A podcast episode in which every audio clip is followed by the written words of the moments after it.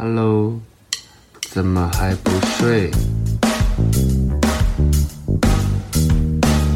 你是不是在等微眠催眠秀？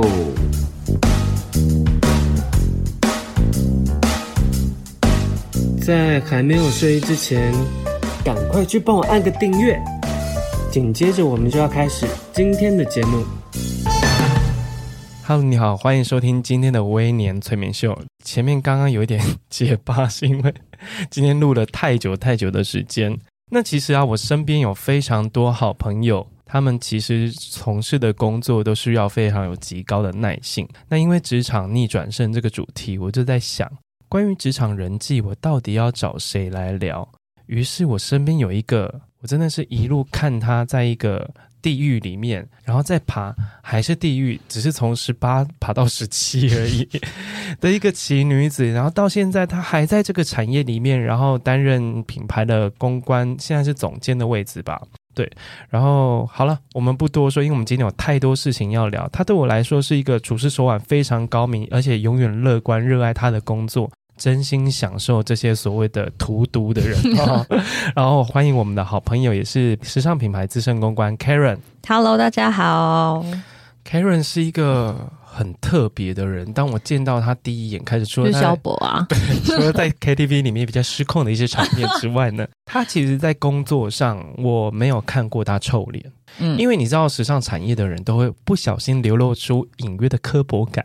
嗯，就或者是说，因为我们够熟嘛，很容易有一些人会人前人后。比如说，呃，我们很熟，然后有一个我们很讨厌，但是必须要不得不碰去服务他的人。对对对，他讲了一个 keyword 叫服务。嗯，公关就在服务大家嘛。我之前在职场，我们是服务业的一种。对对，我们在职场的单元里面有聊过。他就是会很 enjoy 的去 serve 他那些我觉得他不会喜欢的人，嗯、但像我这种一定是藏不住啊，我可以去 serve 你，但是转过来就说，然后大翻白眼说：“天哪，好想杀自己啊！” 那他不会，他还是可以联系到底，就是他不会突然人格分裂说：“哦，就是。”他真的很贱之类的，他从来不会在我们面前，即便我跟他这么好，他没有讲过抱怨过任何一个他工作上的人，然后我就不禁怀疑这个人的体质是不是有点被虐？你是 M 哎、欸、S M 的 M，其实我觉得可能有一点。对啊，你好爱被折磨。是不是因为有一点想要证明我一定可以跟每个人都相处的很好？我怎么可能会跟任何一个人没有办法好好沟通？所以我会想要就是用尽所有的办法，让这个我可能不是那么喜欢的人，或者是他可能并没有那么喜欢我们，或是并没有要理我们，但是我们让他觉得开心，然后不要不舒服这样子。因为他，如果你真的是一个服务业的话，我觉得你应该就是那种服务 VIP 的那种很资深的那种人员。因为在时尚产业来说，我可能去其他产业的时间没有很多，或是接触到其他产业的频率没有很高。因为我自己其实，如果以时尚产业来说，毕竟我也没去过其他产业嘛，这里的人毛，眉眉角角很多。哎，你看他都是讲眉眉嘎嘎，我就会讲毛，真的好多。但是啊，我觉得好的公关，因为我刚我们不断的跟听众讲说，其实公关就是个服务行业嘛。嗯。那我觉得好的服务、好的公关处理，其实是克制化的。嗯。那我觉得 Karen 让我觉得最神奇的地方是，他能记得每一个人的喜好。嗯，尽量。哎，你要是去精品去卖房子，你就是那种……哎，我觉得我可能走错行了，我应该要去做 retail，就是真的是卖房子或什么之类的，啊、卖贵的东西，还是去卖灵骨塔也 OK。那卖房子钱钱比较多，OK。哦，因为他会记得每一个人很无聊，然后很很欠揍的一些事，好像我自己，我不不敢讲别人，因为我知道有些人在听我们的节目，因为我讲我自己，因为我自己其实不喜欢跟很多人一起吃饭，嗯，然后他就会记得个别约我。或者是约几个跟我、嗯、一两个这样子就好了。然后，即便是有那种很大型的媒体参与或大型的媒体活动，他也不会强求我要来，嗯、因为他知道我来那个场合我是很勉强，不舒服。对，我很勉强自己的，他就会跟我约另外一个时间，跟我好好的说完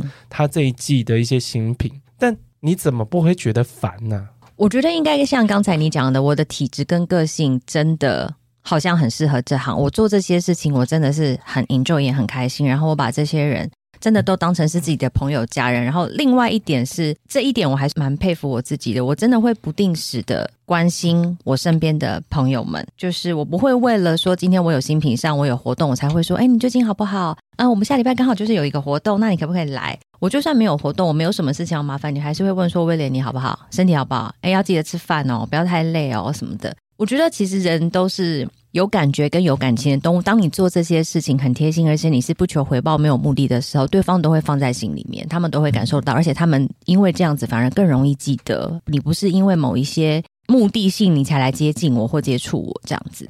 因为 Karen 讲到一个大重点，最近很多听众开始问我一些职场问题，但很多人都说我好讨厌社交哦。然后我好，我好想要当边缘人。我去公司都觉得好累，我为什么要应付大家？嗯、我怎么在职场里面交到好朋友？但那如果你都已经抱着这样的心情，你怎么会觉得你可以交到好朋友？对啊，第一个是你要打开自己嘛。第二个是我觉得不需要你太多阿谀奉承，或者是说太刻意的想要维系某一段关系。嗯，你只要像 Karen 一样，你只要记得一件小事就好。嗯，比如说，哎，你发现他喜欢喝什么？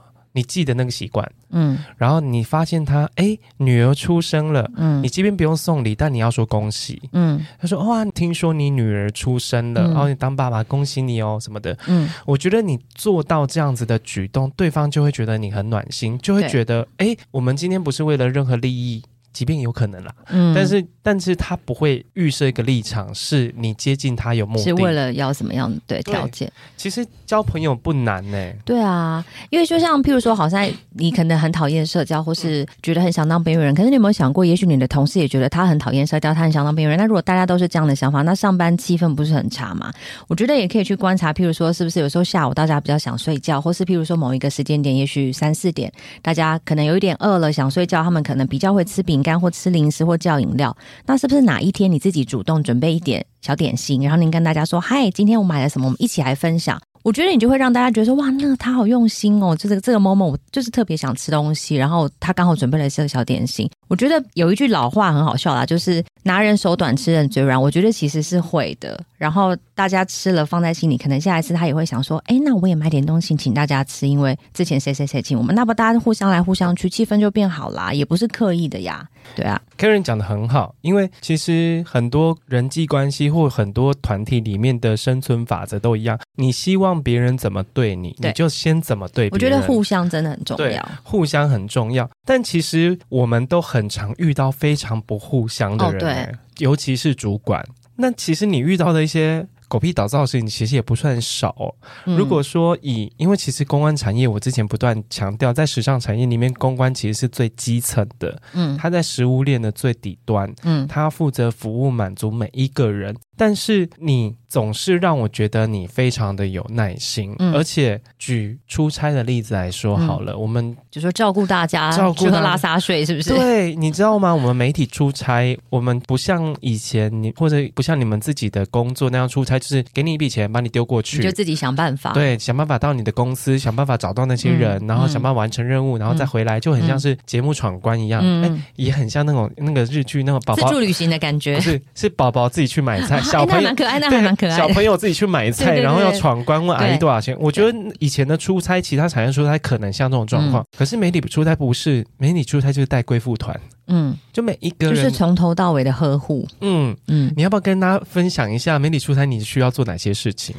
哎，很多哎，从我们开始 plan 这个媒体的 trip，然后呢，确定大家机票的时间，然后有些人可能又想早去晚回，然后早去早回，晚去晚回，那有些人要坐早上的飞机，晚上的飞机，然后可能提前去的，我们要帮他 book 饭店，那他如果要搬饭店，我们还要帮他安排 transportation 接送机，然后嗯，刚刚听众那一段不是 rap，因为你刚刚不好意思，我讲话的语速稍微比较快一点，超快，然后其实媒体团出差大部分都是为了看秀或者某一个。大型的活动会带台湾的媒体去国外参访，对。然后 Karen 的工作就是要服务安排所有的事情，对。然后他刚刚讲那些只是一个部分哦，对。然后譬如说他们到了饭店，然后因为通常公关的团队都不会跟就是媒体或是艺人的团队住在同一个饭店，因为他们一定会住等级环境更好一点的，那方可能。有些媒体或艺人也许呃英文没有那么好，所以他们在饭店如果遇到任何问题，他就会直接打电话给你。厕所没有卫生纸，怎么样叫 room service？早餐几点到几点？可不可以叫来房间吃？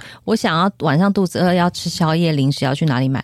我觉得还是我就坐在那家饭店的 lobby 好了。我想说这些不是打去 lobby 问柜台不就知道？他们可能就不好意思，不太会讲，不知道怎么沟通。他就想说我找 Karen 最快啊。巨婴哎，以前应该有带快易通吧？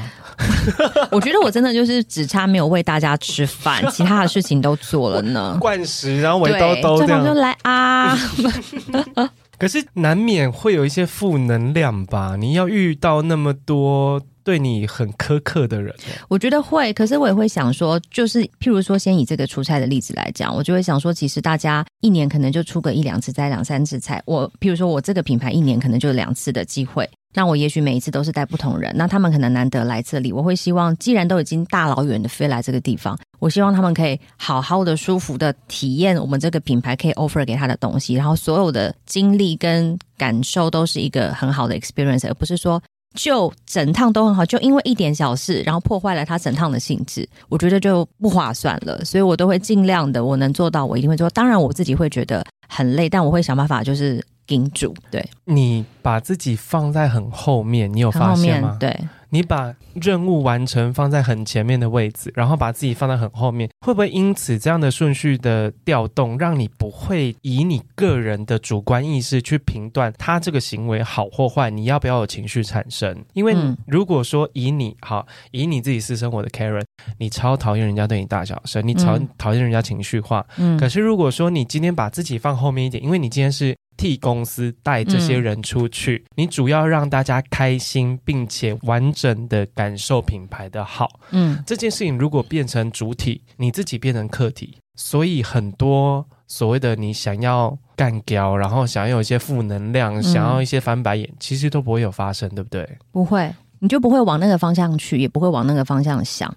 对，我觉得在职场上有很多，包括连我自己，如果你很常会有情绪发生，嗯，或者是你对很多人事物都有过度偏激的见解，嗯，那就是、就是、你会预先先设定说他会这样，一定是他有什么恶意，他就是特别针对我。可是也许人家真的不是，他可能就真的是特别 care，说我就是不吃什么，你怎么就是没帮我准备那个什么别的东西呢？嗯所以我觉得也不要每件事情都真的往心里去，有的时候要稍微看淡一点点，在这个业绩，我觉得工作上都是啦。而且不要把自己看那么重要，而且不要以你自己的逻辑或是以你自己为本体的去思考很多事情。我觉得这个在我职涯的后半段帮助我蛮多的，因为你只要转换这个立场跟念头，你就会知道说，哦，没关系，我即便今天在合作上跟窗口、跟主管、跟同事沟通不良，但我从来都不会影响我对这个人的看法，嗯，我只会觉得说，啊，算了，那我就退一步，反正事情做得完就好了。对，对，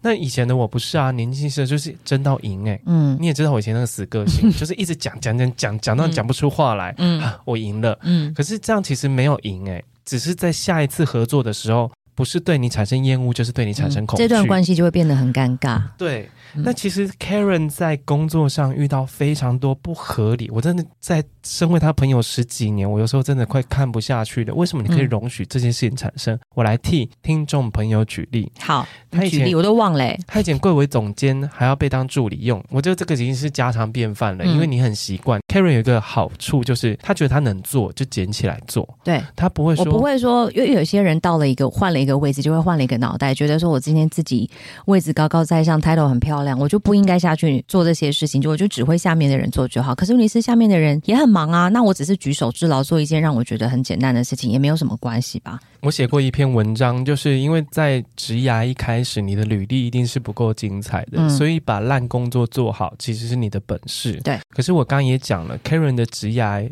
虽然比我还要顺利一点，嗯、但是他也是从十八层、十七层，他不是一次从地狱翻身到天堂的人呢。因为他以前在某一个品牌的时候，在跟老板，他那时候有一个大老板一起出国，他老板因为懒得洗头，你要不要跟他讲一下洗头小妹的故事啊？因为那个时候出差，我其实本来以为我跟老板是一人一间，可是我老板后来到了那边跟我讲说，没有，我们就是两个人一间，因为我就是怕鬼。我心里就想说，嗯，可是你就是那鬼、欸，鬼才怕你。然后呢，因为老板有做指甲，然后做水晶指甲那种，然后他就如果自己洗头就比较容易勾伤，然后他就跟我讲说，Karen，如果你 OK 的话，你就帮我洗个头好了。好，这么平淡。但是我当时的心情是想说，我能说不 OK 吗？然后好像我也只是就是帮他洗一下头的话，好像就一次也还可以这样子。嗯没想到，我觉得过了这次之后，他的要求就越来越多，越来越多。但是我我觉得啦，有一些这种你真的你觉得不太合理，或是你内心有一个底线，你真的无法接受的一些事情，你该说跟该拒绝的时候还是要做，还是要说。因为如果你不拒绝，很多事情有可能会变本加厉。对，所以说像你洗头还加了什么服务吗？后来还洗了一些别的有的没的的衣物。哦，我有听说，对，贴心衣物不是要自己洗吗？对，但他就是嗯。哦，oh, 那你还这还没到你的还要，还要弄发卷弄头发，那那还没到你的底线，你的底线是什么？我的底线就是 底线就是贴身衣物了。啊，你有 say no 吗？我有洗耶、欸。你是很不争气，我真的很不争气，因为那时候年纪真的太小，因为那阵是大学刚毕业的时候。但是第二次他在讲的时候，我就是说，哎，老板，我觉得这个还是您自己处理好了啦。我觉得不，我不太好意思这样子。但我觉得他可以，可能也听懂我的意思。然后他之后就不敢再要求你。对，他拿翘哎、欸。嗯，可是我必须说，我们这个业界蛮多老板都比较疯。我不知道是不是因为高压，或者是业绩压力，或者是你必须要盯住在人前。都很完美，所以在人后的时候，你真的会比较容易发脾气，比较情绪化，然后可能讲话真的会比较难听或直接这样子。对，那可是遇到这些事情，因为我其实大部分私底下除了看他在家里划手机比较面无表情之外，就一直睡着，但他在工作上其实不太会有负面情绪。嗯，那也不能说他正能量，正能量太夸张了。但是你怎么去消除这些你受到的鸟气，这些负能量，然后让自己的好恶不喜形于色？嗯。我老实说，我没有觉得我的工作真的带给我太多的负能量。我觉得很多在现场一些状况，或者是有一时候有一些 event 的现场，然后这个媒体可能跟我很好，可能因为只是现场活动的某一个环节出了一点小问题，接不上，或是让他等得比较久，他可能口气就会比较差。我都会觉得说，那真的是以就事论事，不是对人。所以我前面我们大家不是讲到说，不要太往心里面去，不要会把每件事情都觉得好像针对你个人这样子。然后我觉得消除负面情绪这件事情，我会把它看在结果论。就是如果说今天这整个过程虽然有点辛苦，但是结果是很好的，比如说曝光的版面很漂亮，然后页数很多，或者是大家的回响都很好啊，这次 event 的评价也很高的话，我就会觉得这些其实可以盖过我前面很辛苦的部分，因为起码我这么辛苦，至少结果是好的，总比我很辛苦很辛苦，然后结果还是很不好来得好。哇，你只要结果是好的，过程怎么样都其实不太重要，对不对？因为我觉得过程是重要，但是我觉得过程里头发生的一些不开心的事情，你真的必须要 let it go。因为你如果一直放在心上，会很辛苦。但是我可以教大家一些一个小方法是，呃，因为有的时候活动现场人很多，其实你也不可能在现场再跟他多解释，因为大家可能都很急着要处理一些事情。下一次我可能约吃饭的时候，我会单独约那一个那天对我大小声的艺人，或就是那个记者或是媒体，我就会跟他说：“那天是不是不开心？我是不是让你不开心？”然后他可能就会跟我说：“不是啦，也不是你让我不开心，可能真的发生什么事情。也许真的有一些事情我们不知道、没看到。但是你这样子先放低身段去问他，他其实真的会跟你讲说，是因为怎么样怎么样。我不是对你不开心，不是不是。我后来也觉得很拍谢，那天对你讲话比较大声，些，所以我觉得其实是可以。”化解的，可是可能有些人就因为太往心里去，就觉得我以后就是要避开这个人，我不要跟他吃饭。就是我，就是我，我就是哦，他好凶，神经病，下次不要跟他同桌。对，就会有人觉得说，呃，那我就嗯，离他远一点好了，反正有活动再找他。可是你这样就会让这个距离越来越远，哎。哦，可是我觉得在职场上，你不要让这个距离越来越远，这件事发生，因为尴尬的是你自己，而且难做事的是你自己。因为我觉得职场都是人的关系堆叠而成的，那我觉得人本来就很麻烦，因为人有喜好，人有情绪，所以就不要再把这个事情变得更加的复杂。我觉得是比较好的解决方式，这样子。好，休息一下，下一段节目我们来分享 Karen 的危机处理能力。Oh my god！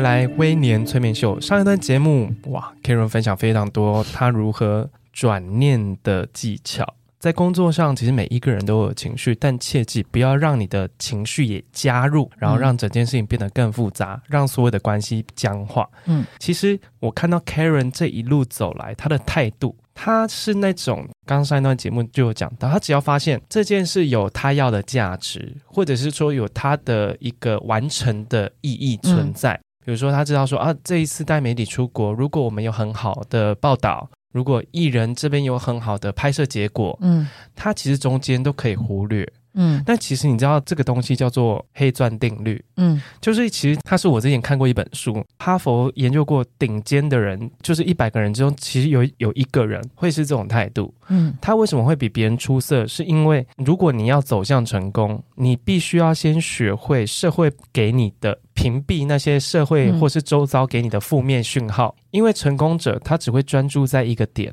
嗯，然后他就会去做到，然后在这一路上，他会挖掘自己的才能，去实现。在他的领域发挥，他会去实现他的目标。嗯、中间所有在骂他的人、给他负面情绪的人，或者给他一些质疑、嗯、挑战他的人，他完全无视。所以这种人只要有这种态度出现，这种叫黑钻定律。嗯、他只要有这个态度出现，他最后的成果，他的人生的成就会跟钻石一样发光。哇哦！对，所所以我在你的身上其实看到一个算是成功，我也太荣幸了吧？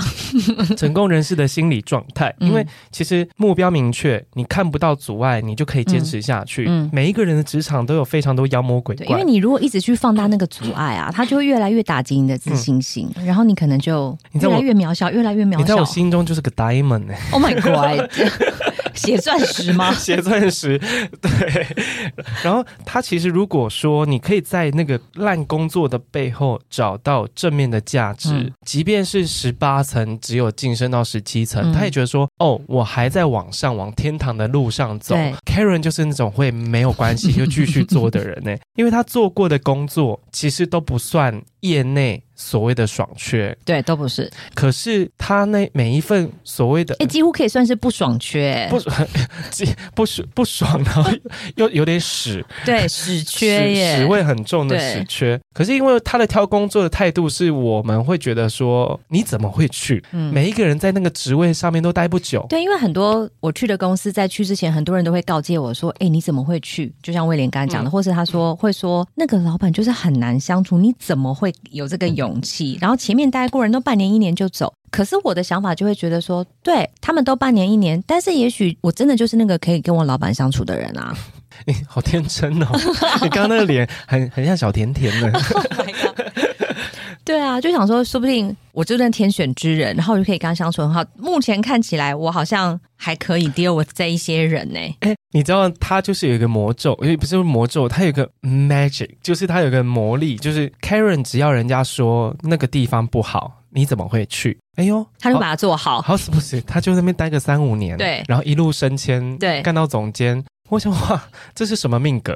九命怪猫，可能也是那个 moment 到，或是老板从来没有遇到愿意 open mind 跟他沟通这些事情的人。好，我举例好，我之前有一个老板，他同时管台湾跟香港，所以他其实非常不常在台湾，他可能就是一个月在台湾，一个月在香港。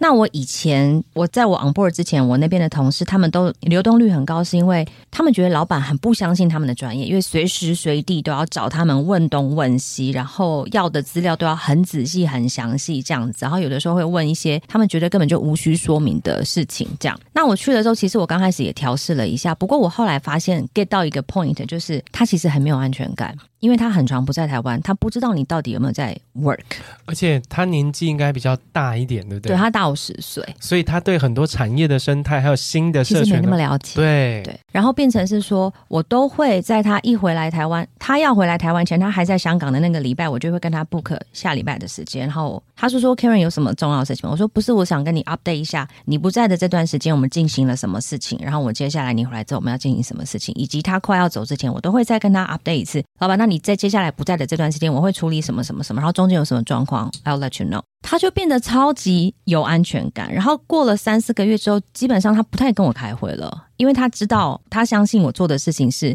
有到达他的那个水平，然后我的决定也是够专业的，所以他就觉得没关系，你真的是什么很重要的事情，你再跟我说，就不用跟我一直 update 这些东西，我我相信你。很多人会很讨厌老板一直找他开会，或者是一直问他一些非常蠢的问题。你就主动啊，主动出击。对，你要主动跟老板更新你的工作内容跟状况，然后解释给他听。嗯，虽然不要期待他一下就听懂，懂不懂？嗯，但他会知道说，哦，你只要跟他主动更新，嗯，即便他没有办法立刻听懂，但是他会对你慢慢放心。对，然后他只要对你放心，产生了信任感之后，我相信他找你的频率会非常的低。因为我觉得每一份工作有老板的支持这件事情很重要，对于你很多专案的推行会轻松容易的多，或是一些预算的审核啊等等之类的，这样子。就是把老板顾好这件事情，也是我们节目里面一直在讲。就把老板当成，我都会把老板当成 baby，我就照顾他。我我你知道我我以前都终极目标是我我想把老板打死，当成布袋戏。Oh 就是我叫你做什么就做，对，这是最高级的。嗯、但 Karen 比较 sweet，他就是把他当 baby。难怪老板会把你当妈妈哎。对，我蛮多老板都把我当妈妈。他超多老板把他当妈妈看，可能比他亲生妈妈 Karen 还比他更更了解他。是就又只是他没有喂奶了，是不是？你现在应该还有奶吧？没有，早就没喂了。退了吗？退了。好，但是身为资深的公关危机公关处理者，你自己有没有在职涯上遇到很大的危机？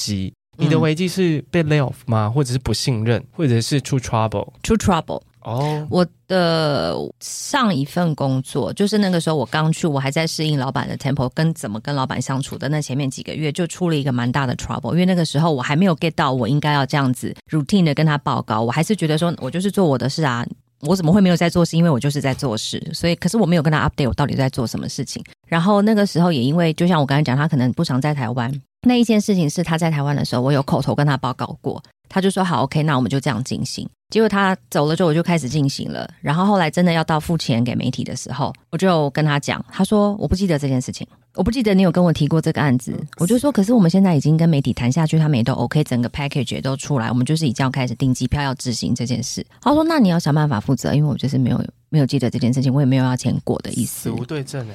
对，但是我得罪的是一个蛮重要的国际中文版，而且那国际中文版下面的编辑才又在前面几个月刚去过我们另外一个国家办的一个比较小的媒体的活动，所以正准备那个月要出我们这个媒体活动的报道，然后因为卡在这件事情，我就只好去跟要去跟总编辑道歉，但是总编辑非常生气，因为他们也帮我们谈了很多东西，结果没想到我们竟然没有要执行，然后他对他去谈的那些人也感到非常的抱歉，他就不见我。约了，他答应了，约好了去，他还是不见，他就说他还在开会，叫 Karen 等，我就等。对，然后我去的三次他都不见我，然后有一次我就是最后一次的时候，我是打听了他很喜欢吃的某一家的甜点，我就买了。然后我先问里面的朋友说他是不是在，他说他在，他现在没有事，他在办公室里面。我就直接冲去，然后我就冲进他的办公室。他就说：“你怎么会自己进来？”我就说：“谁谁谁，我知道你在生我的气，可是我真的不是故意的，因为我真的是想做这件事情，不然我怎么会无聊到我觉得要来跟你谈这件事情？而且我真的是有得到我老板口头上的同意，我只是才刚进来，我还没有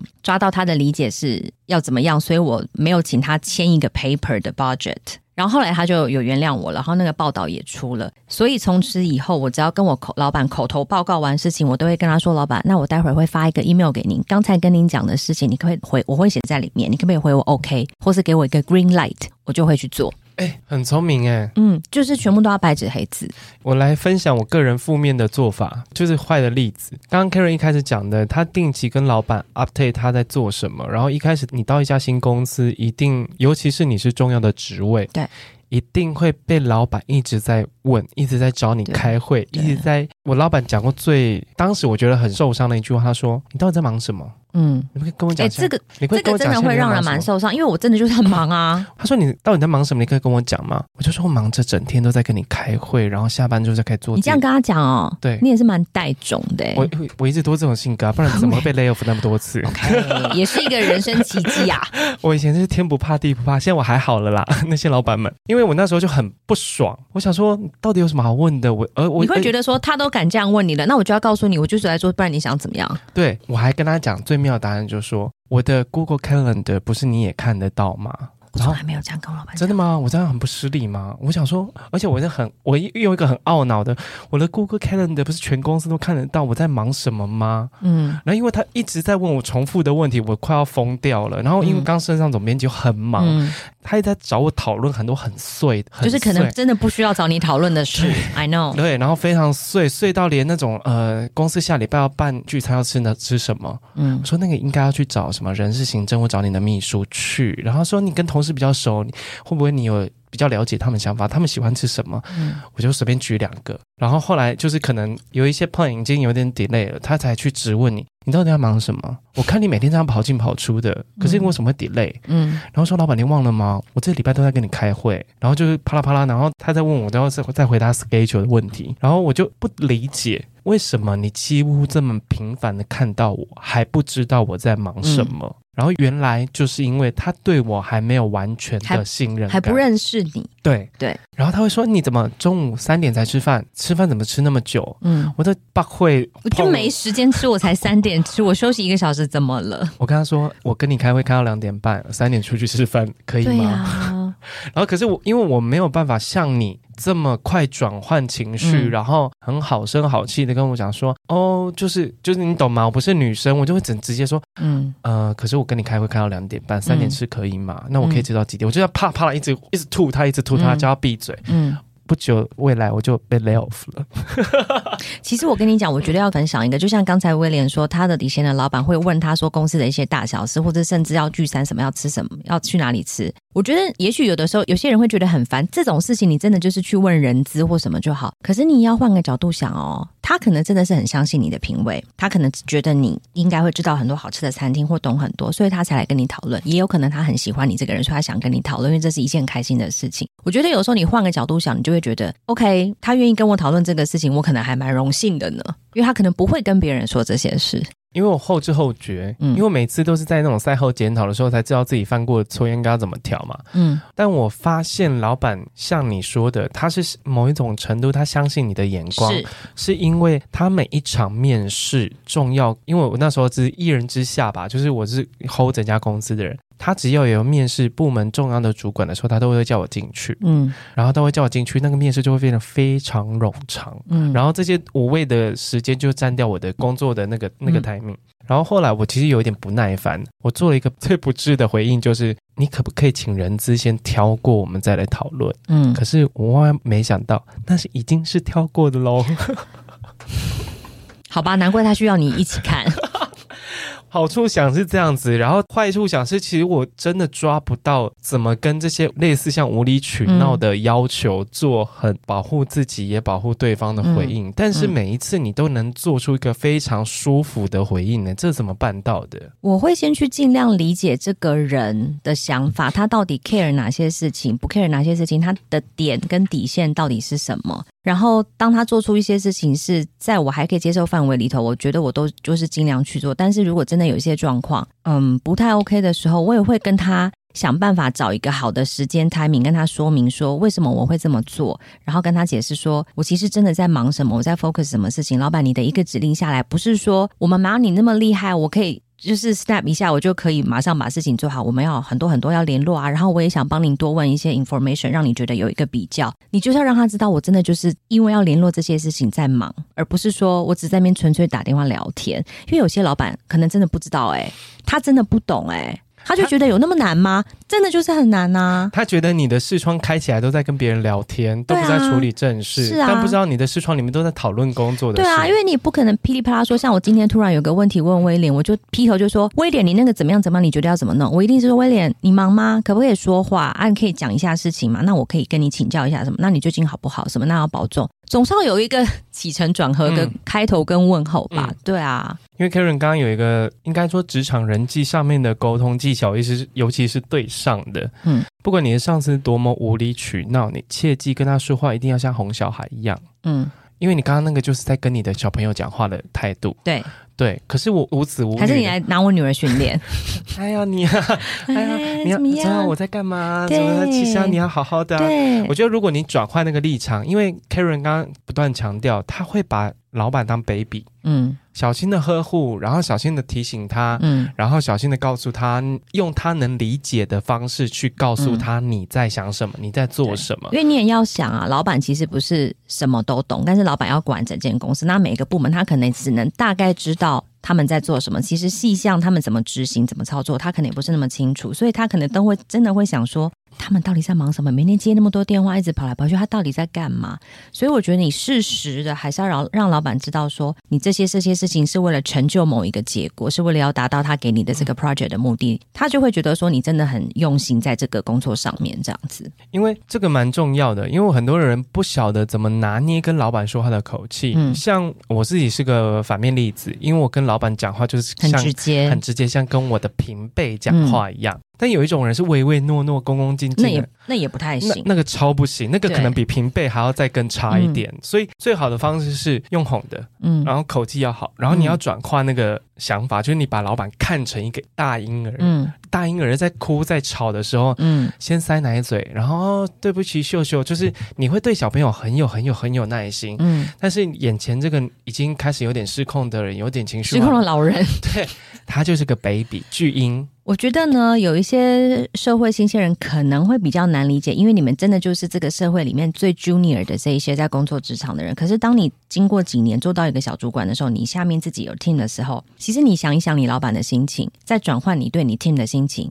你会越来越可以理解老板为什么会一直问很多很蠢的问题，嗯，或者为什么会一直觉得我们在忙什么？因为有的时候我会觉得说，他们到底在干嘛？怎么会都还不能给我一个答案？这样子，所以我觉得大家自己真的就像我们前面讲的，互相很重要啦。对，好，节目的最后，我有一个听众来信，想要听 Karen 帮我回答，然后我也可以分享给听众们我的想法是什么。嗯，好，我先读一下。这个人在 IG 上面私讯跟我说：“威廉你好，我想分享一下我工作上的困难。当别人问我做过什么工作，我都说我做过很多，可是要明确讲出来又是哪些，好难哦，因为那些都做的太短，时间很短。”最长的只有九个月，再来就是五个月，其他都不超过一个月，我都离职了。还有一个状况是我工作的密度很松散，我太常因为身体或心情不好请假休息或私自的取消工作。我唯一做的比较有心得的是八大的色情按摩。但我今天听完您的 podcast，就在思考，我是不是只是因为按摩店薪水高，还是我自己做的比较有心得？因为八大允许我常常请假。因为我很容易失眠跟晕眩，可能他的身体状况、身心状况不是很好。嗯，我以为按摩店是我唯一的工作，唯一适合我的工作。但我自己虽然出社会很久，其实没有真的工作过，而且工作的东西都没有劳健保，像私厨的学徒、独立接案的摄影师、社助，嗯，朋友的宠物保姆。没有符合最低基本时薪的槟榔西施，嗯，我一直都是一种过一天算一天的感觉，嗯，所以我常常不知道我下一顿饭钱该从哪里来。自从休学后，我离开大学之后的工作职涯真的蛮凄惨的，他自己说觉得凄惨，但是朋友间对我的做事能力跟行动能力印象很好。虽然我的职涯很颠簸，但我持续的有在做舞蹈的创作，甚至有喜欢跳舞、喜欢音乐，以个人名义主办过超过百人的舞蹈派对。那很厉害耶。对，嗯，但我好像都一直过着这样的生活，靠着卖淫赚钱，然后再把钱投入创作、办活动。我不确定自己是不是小时候有什么创伤，但我只知道我这些事情。家人不会喜欢，因为我全家都是公务人员，因为他活在一个非常自私的环成长环境里，嗯，但他非常想要在生活上获得家人的认同，可是他觉得这样的生活他其实有点迷惘。嗯，那如果是 Karen，你会给他什么样的建议呢？哇，这个其实蛮难的。我在想他会做这个八大的行业，可能也是因为薪水很好啦。所以，可能只要投入短短的时间，他可能就有比别人更高的获利。但是，我觉得他可能也要想说，你现在是年轻可以做，你有这个体力做。可是，看来你身体已经不是那么好，可能也因为八大行业比较日夜颠倒的关系。你有没有想过，你可以做到几岁？然后，你前面讲说，你很多工作，你想转换跑道、转换行业，你待过了一些公司，但是都非常短，是不是你的意志不够坚定？你可能做了几天，觉得哦好累哦，我做的那么辛苦，我才领这么一点点钱。我如果是做八大做做三天的话，我可能就已经可以领到一个月在这个地方一个月的薪水。那你有没有想过这样子赚钱的方式跟手段跟速度是对的吗？As a 年轻人，嗯，对，所以我觉得有些事情你自己可能要先厘清，你真的很想要转换跑道，真的很想要做一个比较正常的行业，有一个比较正常的生活，也是家人可以支持，或者是能跟家人分享的话，我觉得你可能需要咬牙忍耐一些事情，因为世界上不是每一件事情都是完美，或者是都是顺着我们的意思走的，你必须。去调整你的心态才可以，因为其实人生中，我觉得每一个人难免有一些光怪陆离的过去嘛。嗯、然后，其实让我们不只是你体会到金钱得来不易的感觉，即便你是在八大行业，但是你付出的情绪劳动跟身体劳动，可能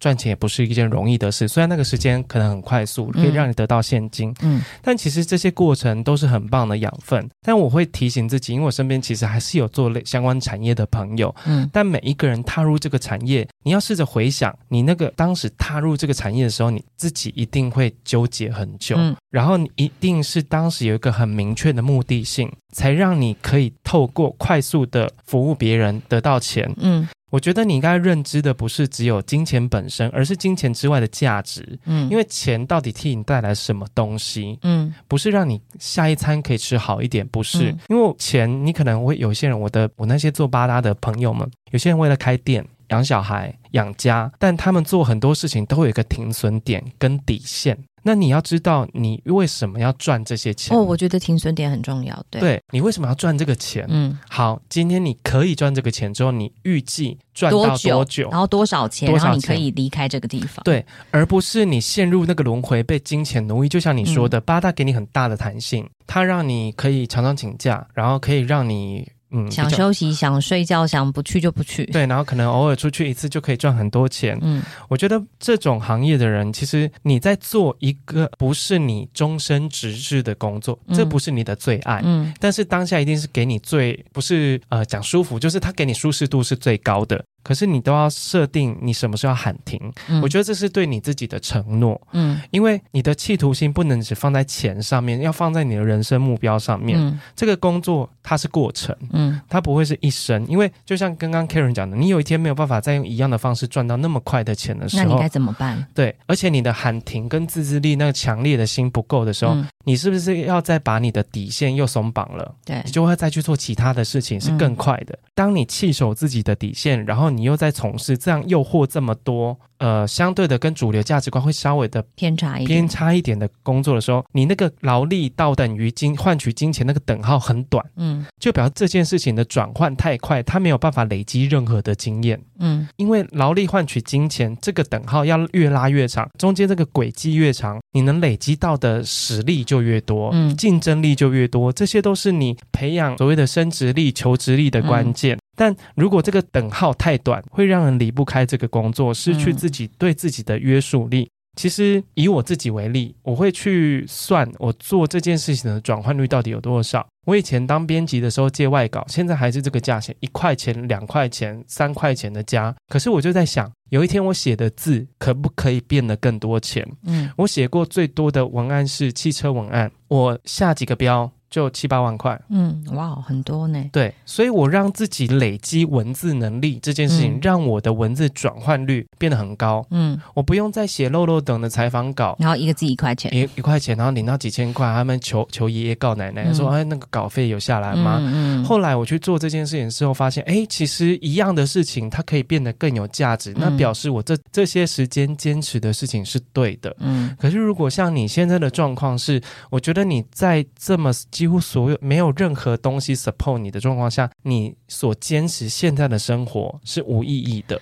而且我觉得在八大这样子可能比较花花世界的产业，这种工作都是有点像黄粱一梦那种感觉，就是你的存在对很多人来说可能只是一个过客，他们没有把你放在心上，他们可能也记不得你。可是，在你真实付出劳力、比较辛苦的。工作里面，你的努力、你的成长、你的改变，大家都会看得见，大家会把你放在心里面，会觉得认同你、认定你。我觉得，当你得到慢慢开始得到也累积这些东西的时候，你就会觉得说，其实这样子的辛苦是值得的。因为你现在的生活，这位听众现在的生活，除了赚到钱之外，没有任何需要你继续坚持的。我看来是没有任何需要坚持的理由。嗯，嗯，然后既然你已经对这样的生活产生质疑，就要像 Karen 一样，听他所说的，你要有做改变的决心，嗯，然后你要重新的审视自己，嗯，你的求职实力在哪里？然后不要只是听，你可能要咬着牙去学，嗯一件事情去支撑你真正的兴趣。刚刚听到舞蹈、音乐、派对，嗯，嗯像他这种人其实也很适合做公关呢。对啊，他也很适合做，我就可以去夜店公关呢、啊，或是活动公关。对啊，因为夜店现在疫情关系，可能也没有夜店了，生 意也蛮不好的。So sad。对，因为总是会有某一个产业，但是你可以做，不用靠你自己出卖劳力。所谓的出卖劳力，说、嗯、你不要做基层。嗯，我今天即便是做八大，我刚好跟 Karen 在讨论这件事，要做到妈妈桑。我如果假设我本人去做八大，我当然是我可以苦，但是我一定要做到干部。是的，对，就是做到、嗯、呃事业规模，或者是做到一定的位置，嗯、我在这个产业我才有一定的呃成就感。嗯，但现在听起来，现在这个工作没有办法带给你成就感的。嗯、我我自己如果处于你这样的状况，是我会很容易茫然。就像你现在的情形是，因为第一，这个工作没有成就感；第二，它没有让你坚持下去的任何理由。对，因为其实你的生活没有什么其他真的一定要花到大钱的地方，你就是过好自己的生活。嗯、那就像威廉刚讲，你喜欢。跳舞或者你喜欢音乐，其实你做正常的 daily work 的东西，也是可以累积一些金钱去做你想做的事情。然后有一些音乐跟舞蹈的东西，也不一定是真的要花很多钱才有办法参与或是执行的。我觉得，呃，有的时候你真的是，我觉得像刚才威廉说，等号要画长一点，我觉得你忍耐度也要画长一点。嗯嗯，希望我跟 Karen 的建议会对他有帮助。对。如果你对今天我们的回复，然后你有什么你的想法，也对想要对这些听众说，你也可以私信给我，加入威廉的智囊团。